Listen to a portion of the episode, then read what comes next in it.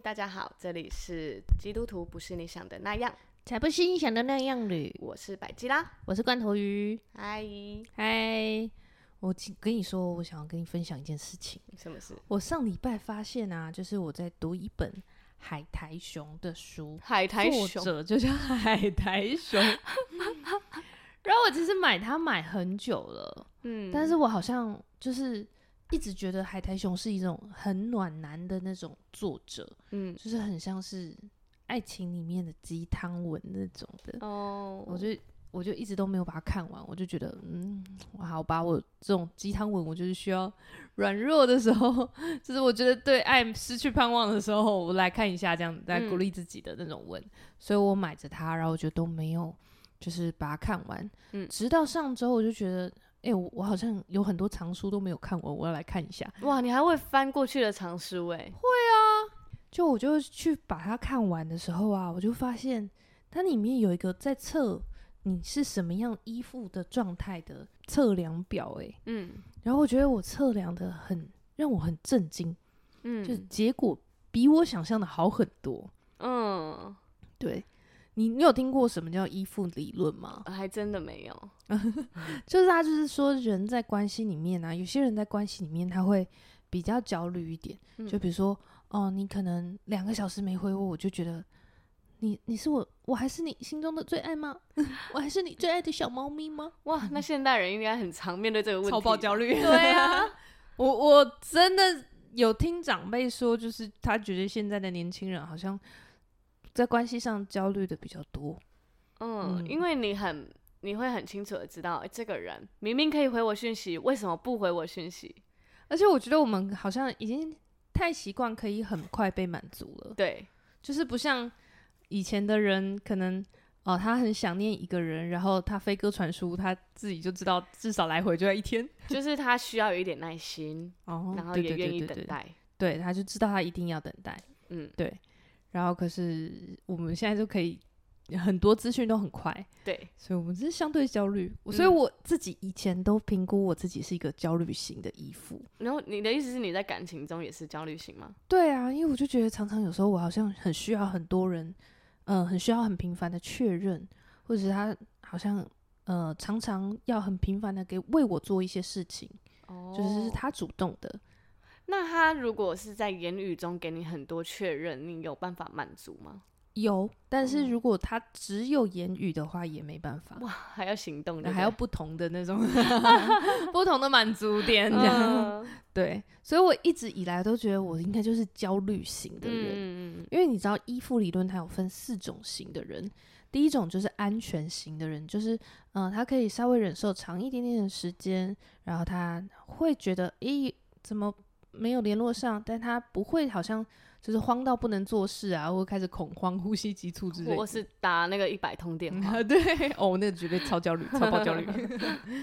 对，然后安全型的人就是这样，他也不会刻意的跟人保持一个太远的距离，他可以跟人有很好的互动。嗯那第二个就是我刚刚说的焦虑型，嗯，就是哦，你两三个小时没回我，好紧张，对，嗯，这种的，就是夺命连环 call，就是焦虑型，对对对对，需要很多的确认，嗯，甚至是你要常常说爱我，其实我们在一个很稳定的关系里面，嗯，还要很多确认，对对对，嗯，然后再来第三个会是逃避型的，也就是说，呃，他其实就是在关系里面啊，他很容易就是会。当你好像要跟他建立一个更深的关系的时候，他会逃走。你进入到关系里反而会逃走。对，就是他其实一开始，也许他很多有一些些呃，算是感情里面的渣男吗？嗯，他会是这一比较是可能是会是这一类型的人。哦，就是说他一开始可能很猛烈的追求，然后你们相处都很愉快，嗯，然后追到了，突然觉得呃，突然消失。这样，或者是你跟他说你要再进一步，要嗯，我们是不是要交往了？或者是我你要跟他分享一些更深的东西的时候，或者是你们生命要一起承担一些东西，比如说啊，要一起养一只狗，嗯，这种要一起承担东西的时候，好像他会没有办法。哇，那我以前是哎、欸，逃走，逃走。对对对对对，我以前面对感情真的是，我只要有人说。哎、欸，我们以后就是讲聊到结婚什么的，我就会觉得想象未来吗？对，我就觉得哇，你在跟我谈论未来吗？我们有未来吗？呃，我们要有未来吗？抱歉，我没有啊，我就会逃走、欸。哎、哦，我会很害怕这一类类型的对话。哇，那你等等可以测测看、欸。嗯嗯嗯，我以前是来看看，因为他其实这个状态，我先把四种状态讲完好了。好啊好啊，就是第四种，就是又焦虑又推避的。嗯，就是他说他其实做这个实验啊，是在就是恒河猴身上。恒恒河猴身上 是一种猴子吧？对，是一个很靠近人类的猴子。然后他就是把那个刚出生的小猴子跟母猴分开。嗯，然后如果是嗯、呃，就是呃比较安全型的猴子，它就会是分开以后，它虽然会找一下妈妈，也会表现出焦虑。嗯，可是他并不会好像真的就崩溃那种的。嗯。然后妈妈回来以后，他也可以哦，就哇，妈你回来了，这样就是就开心，对，会回到一个好的状态，又可以继续玩下去。嗯，对，那焦虑型呢，他的表现就会是，呃，妈妈可以离开的时间，离开在他视线的时间比较短，嗯，然后而且是特别明显，他的反应会比较。剧烈，对，他会啊，怎么不在？啊、怎么办？啊，难道我被丢下了吗？这样，妈妈在哪里？对，嗯，这种的比较没有安全感的感觉，这样。然后回避型的就会是，呃，对于妈妈离开这件事，他还是会有一些生理反应，可是他还是会觉得恐惧，可是他不表现出来，嗯，他表现的很少很少，嗯。然后妈妈回来了以后，他也给一个比较冷淡的反应，嗯，那其实就是。就是刻意的假装没有事发生，哦，但其实他是有感受的，他里面是有感受的，嗯，对。如果去监控他的生理反应，他其实是有感受的，只是他就是逃避这个感觉，这样。就要装没事，逃避我很需要的这个状态，才不要让你知道我很需要你嘞。对，嗯，你看跟很多那种真的在渣男讲出来的话，好像有点像。嗯，对，就是我不是说每个渣男都是这样的情况，嗯，但是你就会觉得说，他是不是真的？他其实也会痛，他离开关系也会痛，只是他就不敢跟你走下去，这样。嗯嗯嗯，对对对。那第四种就是混合型的，嗯，就是又矛盾又焦虑，嗯，就是又又回避又焦虑，然后他就会慢慢一离开的时候。他就会觉得啊，怎么办？因为我要被丢下了，嗯、这样。然后一回来，他反而就会又把妈妈推开，很生气的那种状态。嗯、你说反而会把情绪给妈妈？对，而且是对于那种你干嘛回来了是生气。嗯，对，就我不在乎你，而不是你去哪里，然后打他啊？不是，不是，不是哦，是那种是你干嘛回来哦？对。我也不要，我也不要。有有有这么坏的猴猴子吗？对，但是就是就是这种四种型的依附理论，嗯、就是它会有四种反应的状况。嗯嗯嗯，对。那其实它就会影响在我们跟人相处的关系，还有特别最多最多的就是影响你的亲密关系。嗯，就是可能是你要一辈子走下去的家人呐、啊，就是感情啊、婚姻的状态，就会很有影响。这样子。然后我以前呢、啊，都一直觉得我是焦虑型，我就觉得说我在嗯、呃、教会跟我教会的朋友的时候，我都很担心他们就是啊，好像一天没有回复，是不是不喜欢我了？嗯，来自小组长的焦虑吗？对，还是不是小组长的时候就有？来自小组长的焦虑。嗯，当了小组长之后特别明显，有一段时间超爆明显，我好害怕哦。你害怕整个小组没有人来，来怎么办？没有人来。然后或者是我就很害怕，我今天去教会，然后一直到七点半的时候，就是我们聚会时间开始的时候，嗯、没有小组员来，我就会疯掉。那你会不会把就是小组员的出席率等于你个人的魅力，或是你的被人喜好的程度连在一起？不会那么直接，但是我就会觉得、嗯、怎么办？我没有人要了啊，这样很直接。但是但是。也不会，就是他不会是一百趴的转换过来，嗯、就是今天人比如说少一点点，我不会觉得这些人讨厌我，我这怎么办？嗯、就是没有来的人，我不会一百趴都觉得这些人完全讨厌我。可是当如果我我最害怕的是没有人来，就我的噩梦永远都是一个都没有，一个都没有，只要还有一个，我都觉得 OK。哦哦哦，那至少还有我，还好还有你。对对对对对。对，但我们小组其实很多人啊，跟大家讲一下，而且这个噩梦从来都没有发生过。对呀，这是来自自己的。我害怕了三年，从来没有发生过的事。对呀，对，然后但是那就是我的害怕，我就会很怕啊，我害怕被丢下的感觉。嗯，大家都是吧？大家都约好不约我。如果我如果我真的有一天当上小组长，我进到小组教室，然后没有人的话，我绝对也是。那个门打开，空无一人，然后就哎、欸，还是我等一下，说不定大家只是聚会玩，会不会就只有我一个人在这里去买东西之类，等到十点半。好啦，真的会很担忧，会很怕哎、欸。对啊，所以我觉得如果我真的有一天当上小组长，我应该也会有这样的焦虑。我那时候真的焦虑到爆炸，我、嗯、我是那种出门去教会，我会先蹲在门口哭，天哪，我家门口。等一下，压力太大了吧？很害怕，我很害怕，我今天去没有人。啊，这样讲完，有人敢当小组长吗？I can tell you，就是这个会过去。Oh, OK OK。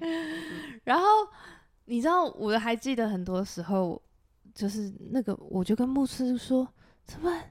七点半没有人呢、欸？”嗯。然后牧师还要跟我说，还要哄我说：“他们等等就会来了。”嗯。然后结果就是七点四十的时候来二十个这样。啊，对对对对对对对，我真的很长哎、对啊，尤其是我又是就是在敬拜台台团上，就是我在台上是乐手，我 keyboard 手，你可以看得清清楚楚，对，谁什么时候哪一个时间点进来，哎，大家听到了吗？我们关关小组的大家请准时、啊，有够逼，对，我就是看着大家哪一个时间点进来这样子，嗯、然后我就会。我就会想，就是你知道我，我我有一段时间，我就还很认真的在悔改这件事情，是为什么他们玩了五分钟，我就在心里面跟上帝抱怨，嗯，对，才玩五分钟你就焦虑成这样，对你就焦虑了五分钟，对，嗯、我就对，而且我就是那个嗯内脑内的那个话语都觉得上帝，你看他们真的很糟糕，嗯，对。我糟糕的是我，谎言谎言。那你在除了当小组长这个身份以外的焦虑之外，你的感情部分你会焦虑吗？也会哦。Oh. 对，就是好像就在某一个时期之后，我突然就觉得特别焦虑，就是很怕我身边的人都离开我。嗯嗯，但是我很难确切的说到底是嗯、呃，因为我。嗯、呃，我爸在我大四的时间点去世，然后那时候我妈又有其他的状况，嗯、然后我自己在感情上又有其他的状况的时候，嗯、我觉得那些时间点都很近，所以我觉得这些点累每每一个任一个累积出来，都会让我觉得我好怕人离开我，或者是我、哦、我对关系没有安全感。我觉得他今天跟我在一起，明天可能就会离开我，嗯、或者是他可能今天好好的，明天就突然说，我觉得我不爱了，我想走了。哦，oh, 对，这这方面的担忧，对，所以我就会，但是你知道，我每次想起这些事的时候，嗯、我都会想过我曾经这样对过别人，啊，好恐怖，很可怕，天哪！如此还好，我信主了。对对对对对，你知道周楚除三害的第三害，就是让我自己好好的认识上帝。啊、嗯嗯嗯，对。悔改我后 之前的行为，这样子真的觉得哇，天哪，以前真的太不成熟了。嗯，对。好，哎、欸，怎么讲到这里？你就说 你很惊讶，你的不是焦虑型啊？哦，对对对对对，因为你你就在分享，你以为你是焦虑型。对，我真的觉得我很那一段时间，我觉得好焦虑。嗯，然后嗯、呃，但是我在认识上帝以后，我也会觉得说，因为我自己知道，我以前在感情里面，就像我刚刚分手。就是分享的，我觉得我并不是那么成熟处理关系的人，嗯，就是在处理关系上面，所以我就觉得说我不想要再伤害别人，对。对，所以我就让刻意的让自己单身一段时间，直到我觉得我够成熟，嗯、就是我。觉得，诶，我大致上还可以跟人家建立一个健康关系的时候，我才我才开始寻找适合恋爱的对象，嗯，所以我。单身的有蛮长一段时间，是大概四年多。嗯，但我觉得这四年多啊，我觉得很奇妙的是，上帝就是虽然我知道非基督徒的人，可能还不没有认识上帝的人，都会想说，哎，为什么基督徒都要什么事都讲上帝这样子啊？啊，我开口闭口都上帝，嗯、对。但对我们来说，就是真的是太巧合了，嗯，就是这个一切巧合到你很难说，这没有上帝的安排这样子，对。所以我觉得我刚好是在，嗯，在这个很恐慌、很焦虑的时间点呢，我觉得我就是去学那个自由潜水。嗯，很难想象吧？对，对我就学了自由潜水，然后自由潜水它就是一个你需要闭气在水里面，对，然后可能可以逼到三分多钟、四分多钟，嗯，然后这时候身体会有一个横膈膜的反应，对，就是身体会可能你的横膈膜会抽抽蓄，提醒你呼吸，对，提醒你哦，你要呼吸喽，你现在有点缺氧，嗯，对，可是那个呼吸那个抽蓄对有些人来说很大。有些人很小，就是那是不舒服的，是不舒服的，嗯、就有点像是很想要呕吐那种感觉。嗯，对。但是那不是你真的想要呕吐，你只是横膈膜在往上挤或者在抖动这样子。嗯、对。但有些人的反应很明显，有些人还算普通，这样还可以忍受这样。然后我自己是比较怕怕的那种类型，对，所以我觉得我。明明我的横膈膜其实是还可以忍受嗯的反应，嗯、但是我却很难在那个状态下 hold 住。在他、嗯、一开始有一点点反应的时候，我就我就很难 hold 住。嗯，可是，嗯、呃，当我可以做之前这个这个训练的理论，其实它就是来自于基本上，当我们横膈膜提醒我们要呼吸的时候，我们血氧还有九七九八。对对。所以基本上还很够。嗯，你看现在就是大家提醒 COVID nineteen 很危险，其实那个时候血氧都到九一九二，嗯，那那个真的好危险。对。可是当你身体提醒你要呼吸的时候，你的血氧还有九七九八，嗯，所以大部分的教练都会鼓励你在你身体在那边抽蓄的时候，你还要就是再 hold 一下下，就是多忍耐一下。嗯嗯，你是都可以忍耐的吗？我是可以啊。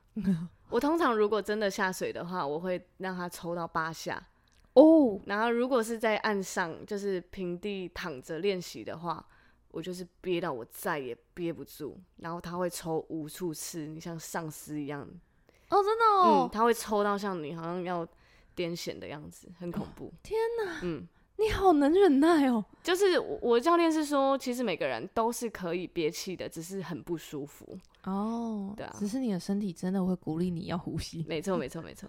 好，对，所以我就是听了这个理论以后，我就发现，哎，原来即使在那个恐慌的状态，在那个觉得很焦虑的状态，我还是可以 hold 一下的。我相信我可以 hold 一下，然后即使我不在那个时间立即的得到回应。比如说对方的回应，我在乎的人的回应，嗯，我就想象我的血氧还有九七九八，我还可以再 hold 一下。哇，你真的有在认真上课哎？对啊，还可以用应用在生活哎？对啊，好厉害！我觉得我就是必须要告诉自己再 hold 一下，嗯，对，不然你会很真的会毁掉每一个关系耶。对，大家就是我觉得我的很多那个那个时期的对象都会在还在。暧昧的阶段，他们就会觉得我太黏，oh, 或者是需求太多，就是那种被爱的需求太多。嗯，对，所以那个关系就走不下去。嗯嗯嗯，对。但我知道我自己以前不是这样，就是刚好就是可能那个阶段，人生的那个阶段，对，这样。对，所以我就是知道这个，哎，斜阳九七九八，我还可以再 hold 一下的那个 moment，我就开始练习再 hold 一下，再 hold 一下。嗯嗯，所以就这样练习了，大概在一年以后，哎、欸，我觉得我好像开始不再那么害怕。嗯，我就会知道说，哎、欸，朋友或者是我在意的人，他没有那么快回我，是因为他有事情在忙，那是很 OK 的。嗯啊，不会今天好像就是今天没有回我，明天就不见，对，不会这样子。嗯，对，我就是。开始可以接受这件事，尤其我真的是两天才回一次那种 啊，对。但我觉得你很棒，是你都会说，我真你真的很不爱回讯息。对，我会提前讲，对，我觉得先讲出来，我会对特别在意我没回讯息的人讲。所以你看得出来我是在意的吗？嗯嗯，应该是。如果我讲过，那就是我觉得你会在意哦。因为我觉得我那时候应该是蛮明显的，嗯、特别是在小组里这样。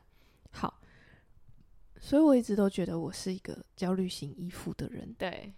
然后，即使在我现在的感情状态里面，我也常常会担心我太要求，嗯，然后我觉得我造成别人的麻烦，嗯。一直到我那一天测了这个海苔熊，它有一个量表，对，然后我测完发现我刚好就在那个及格边缘。哦，就是如果低于六十分就是不及格的话，我就是六十分哦，你及格了，对，所以。你不是焦虑型依附，就是我是安全型，哎，你是安全型，对，很棒，开心，健康之路，健康之路，对，我就觉得我从那个。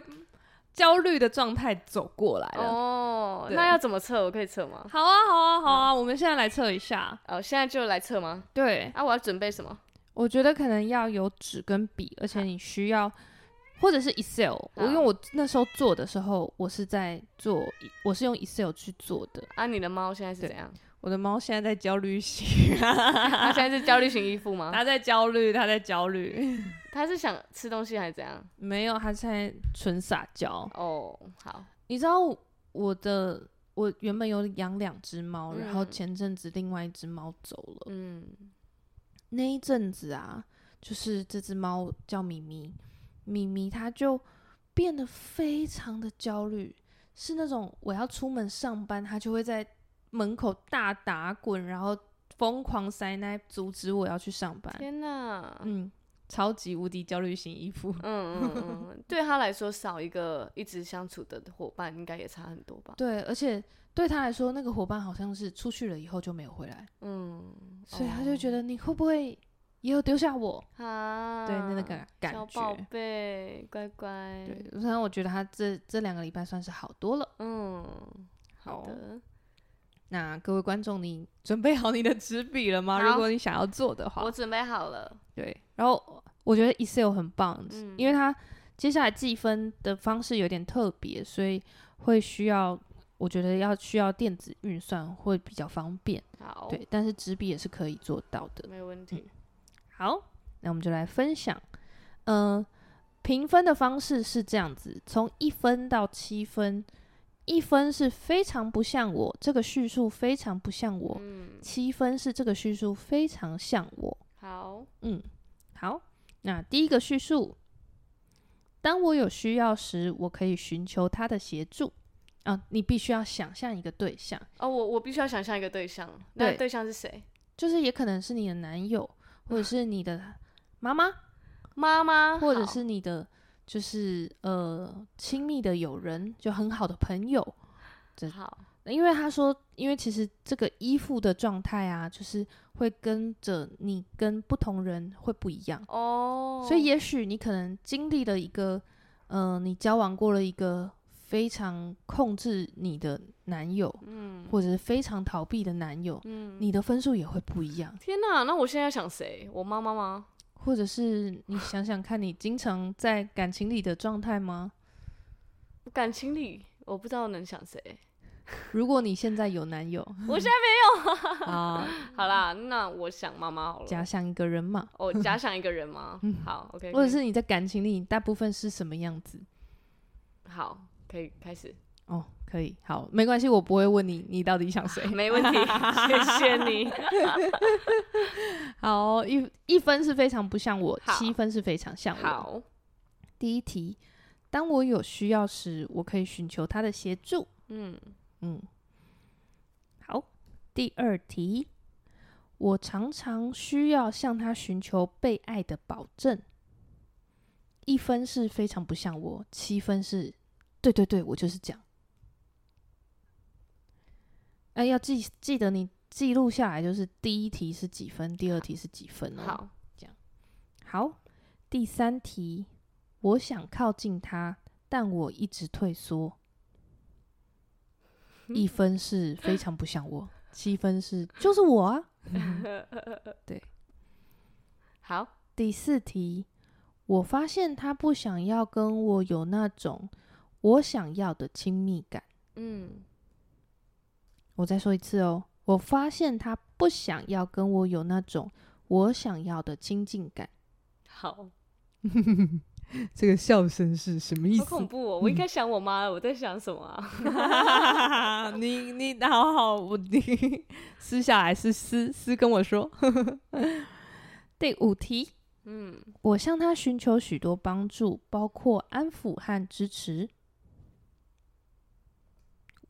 我向他寻求许多帮助，包括安抚和支持。好。第六题，我渴望与他非常亲近，这样的我有时使他害怕。我渴望与他非常亲近，这样的我有时使他害怕。好。第七题，我避免靠他太近。哦，我漏了两个字。我尽量避免靠他太近。好，第八题，我经常担心被抛弃。我经常担心被抛弃。我经常担心被抛弃。一分是没有啊，我没讲。七分是、嗯、对，我就这样。嗯。第九题。我通常会和他讨论我的问题和疑虑。通常会和他讨论我的问题和疑虑。好。第十题，如果我需要他，但他不在我身边时，我会感到沮丧。嗯。好。第十一题，当他离我太近时，我会感到紧张。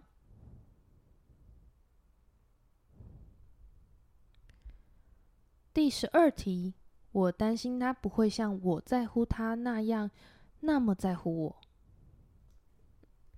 好，对，一分是非常不像我，七分是非常像我。嗯，好。然后接下来呀、啊，你就要分别计算焦虑的总分跟逃避的总分。好，焦虑的总分是把第二题、第四题、第六八。第六、第八、第十、第十二加起来，就是焦虑的总分。好，如果你没有算错的话，分数会介在六到四十二分之间。嗯，对。那逃避的总分有两个步骤，第一个步骤是把三、第七题、第十一题分数加起来。三七十一。对，所以是不是用 Excel 就比较方便？对。第二个步骤是用二十四去减掉一五九题的分数总和。一五九，对，然后把这两个步骤的分数加起来，就是你逃避依恋的总分。哪个哪两个分数？就是呃三七十一的分数加起来。还有二十四减掉一五九的分数总和，嗯，这两个数字加起来就是你逃避的总分，嗯，啊，要揭晓喽，结束了吗？对哦，结哎哎，没有其他的吗？不是说刚刚不是这样，只是两个结果吗？对啊，只有两个结果啊，就是好焦虑的一焦虑的总分跟逃避的总分，对，就只有这样而已。对，哦，好，没错，这样就可以看你的类型。你走啦！我先来问你，你有几分？好了，你焦虑几分？十四啊，嗯，很低，我焦虑很低。逃避呢？三十五，三十五。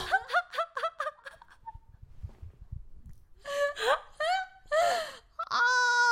抱歉各位，我是渣女。没有啦，没有这样，你没有这样对别人。我汗，我你刚才在跟我说你想谁？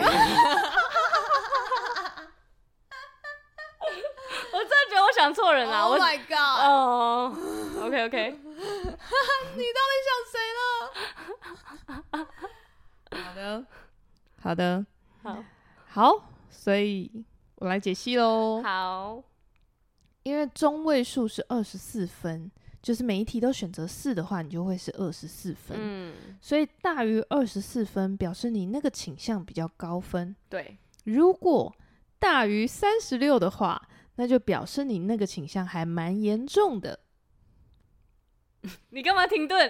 哎、欸，我解释一下，我我我，你解释。我在记录的时候，我我以为是一到十分，就是我我一开始就错了，oh. 所以我很多那种八分九分的，怎么会啦？然后我就记错了，所以我后来又把它改成六分七分，可是就有一点不准啊，我觉得 一定是这样，对，肯肯定是这样的吧？好好的。呃，好，那我就是好。如果你的焦虑依恋大于二十四分的话，嗯，你就是偏向焦虑依恋型，然后你需要常常寻求被爱的保证，经常害怕被抛弃，然后基本上包含你经常怀疑那些说在乎你的人其实没有那么真心，有很强的不安感，很怕自己被抛弃。嗯，然后优点是你对很多事情会比较敏锐，可以未雨绸缪。嗯。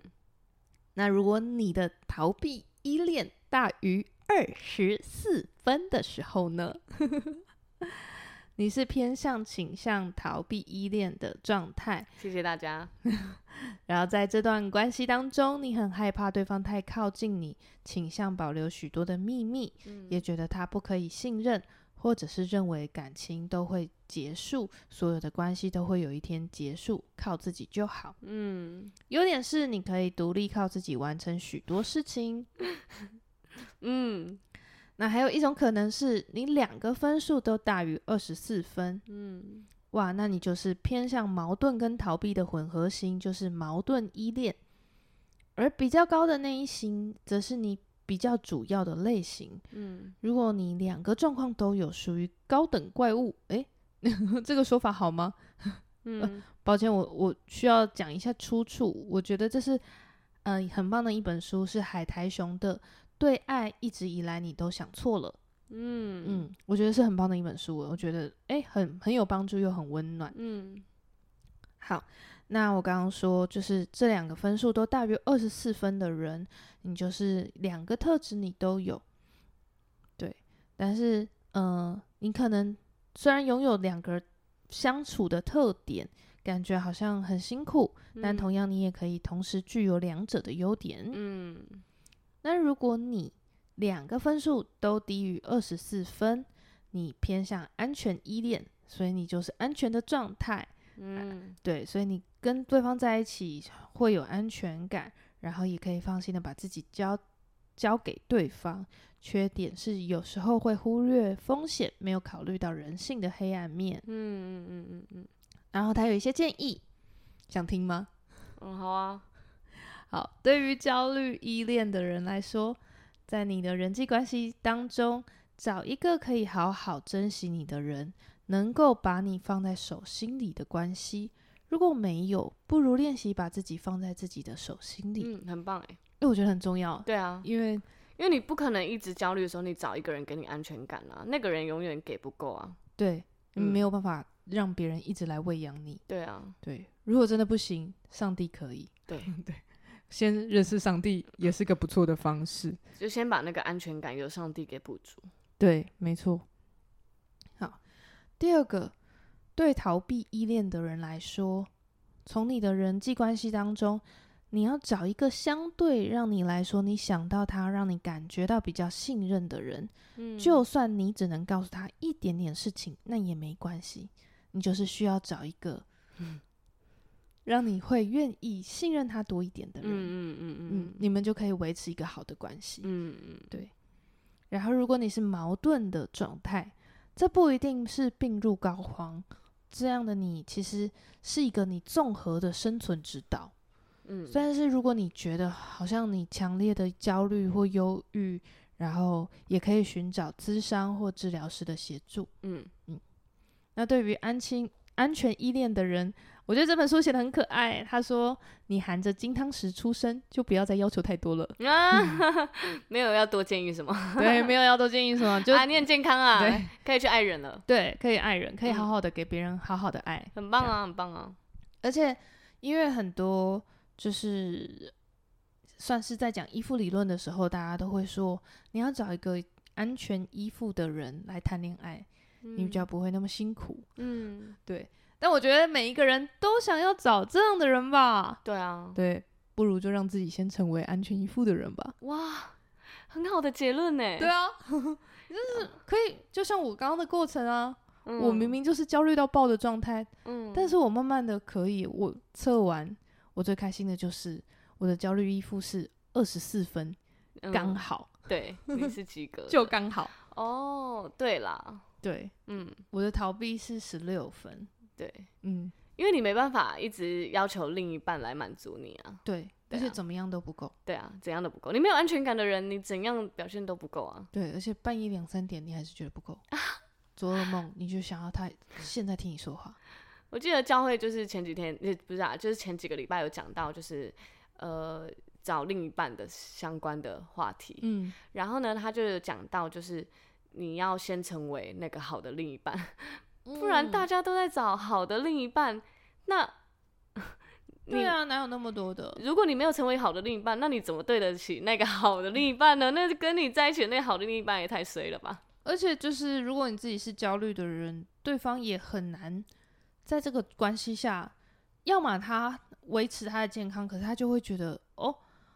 我的需求没有被满足，我都在满足你的需求。嗯嗯嗯，对，或者是他就会觉得，啊、呃，慢慢的变成逃避型。嗯，因为你一直抓，一直抓，一直就会变成你追我跑的情况。嗯，对对对。对啊，那我想跟大家解释一下我的。好，你解释。三十五分是发生什么事？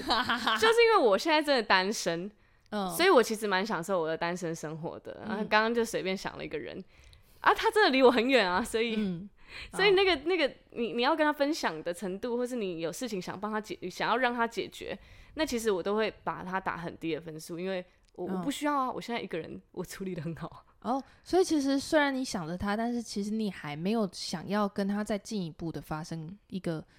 更多的认识，或者是想要进一步的认识，进入一个状关系的状态。所以我觉得我一开始就想错了。天哪，我这个心理测验的乱 做哎，想错人就算了，然后分数还 这样很好啊。对啊，我觉得那你就可以就是把它记录起来吧，就之后再好，等我有对象的时候再测。对啊，或者是等你快要跟某个人在一起的时候，你就可以想想看你们相处的状态是不是健康的。哦，对对对对对。那如果他不够让你有安全感的话，就可以诶，那到底是发生了什么事？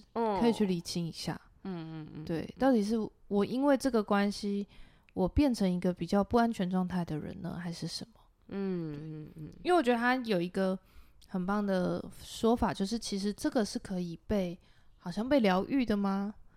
或者是会随着人的每一个状态会改变，对啊，是会改变的。对啊，还有两个人的相处的亲密程度应该会改变吧？对啊，对啊，嗯，而且就是如果对方是一个很安全的安全型，他有足够健康，也可以强壮，嗯。就如果后可能交往一阵子，越来越信任，可能也会测验结果是不一样。对啊，嗯，对啊，一定会的，一定会的。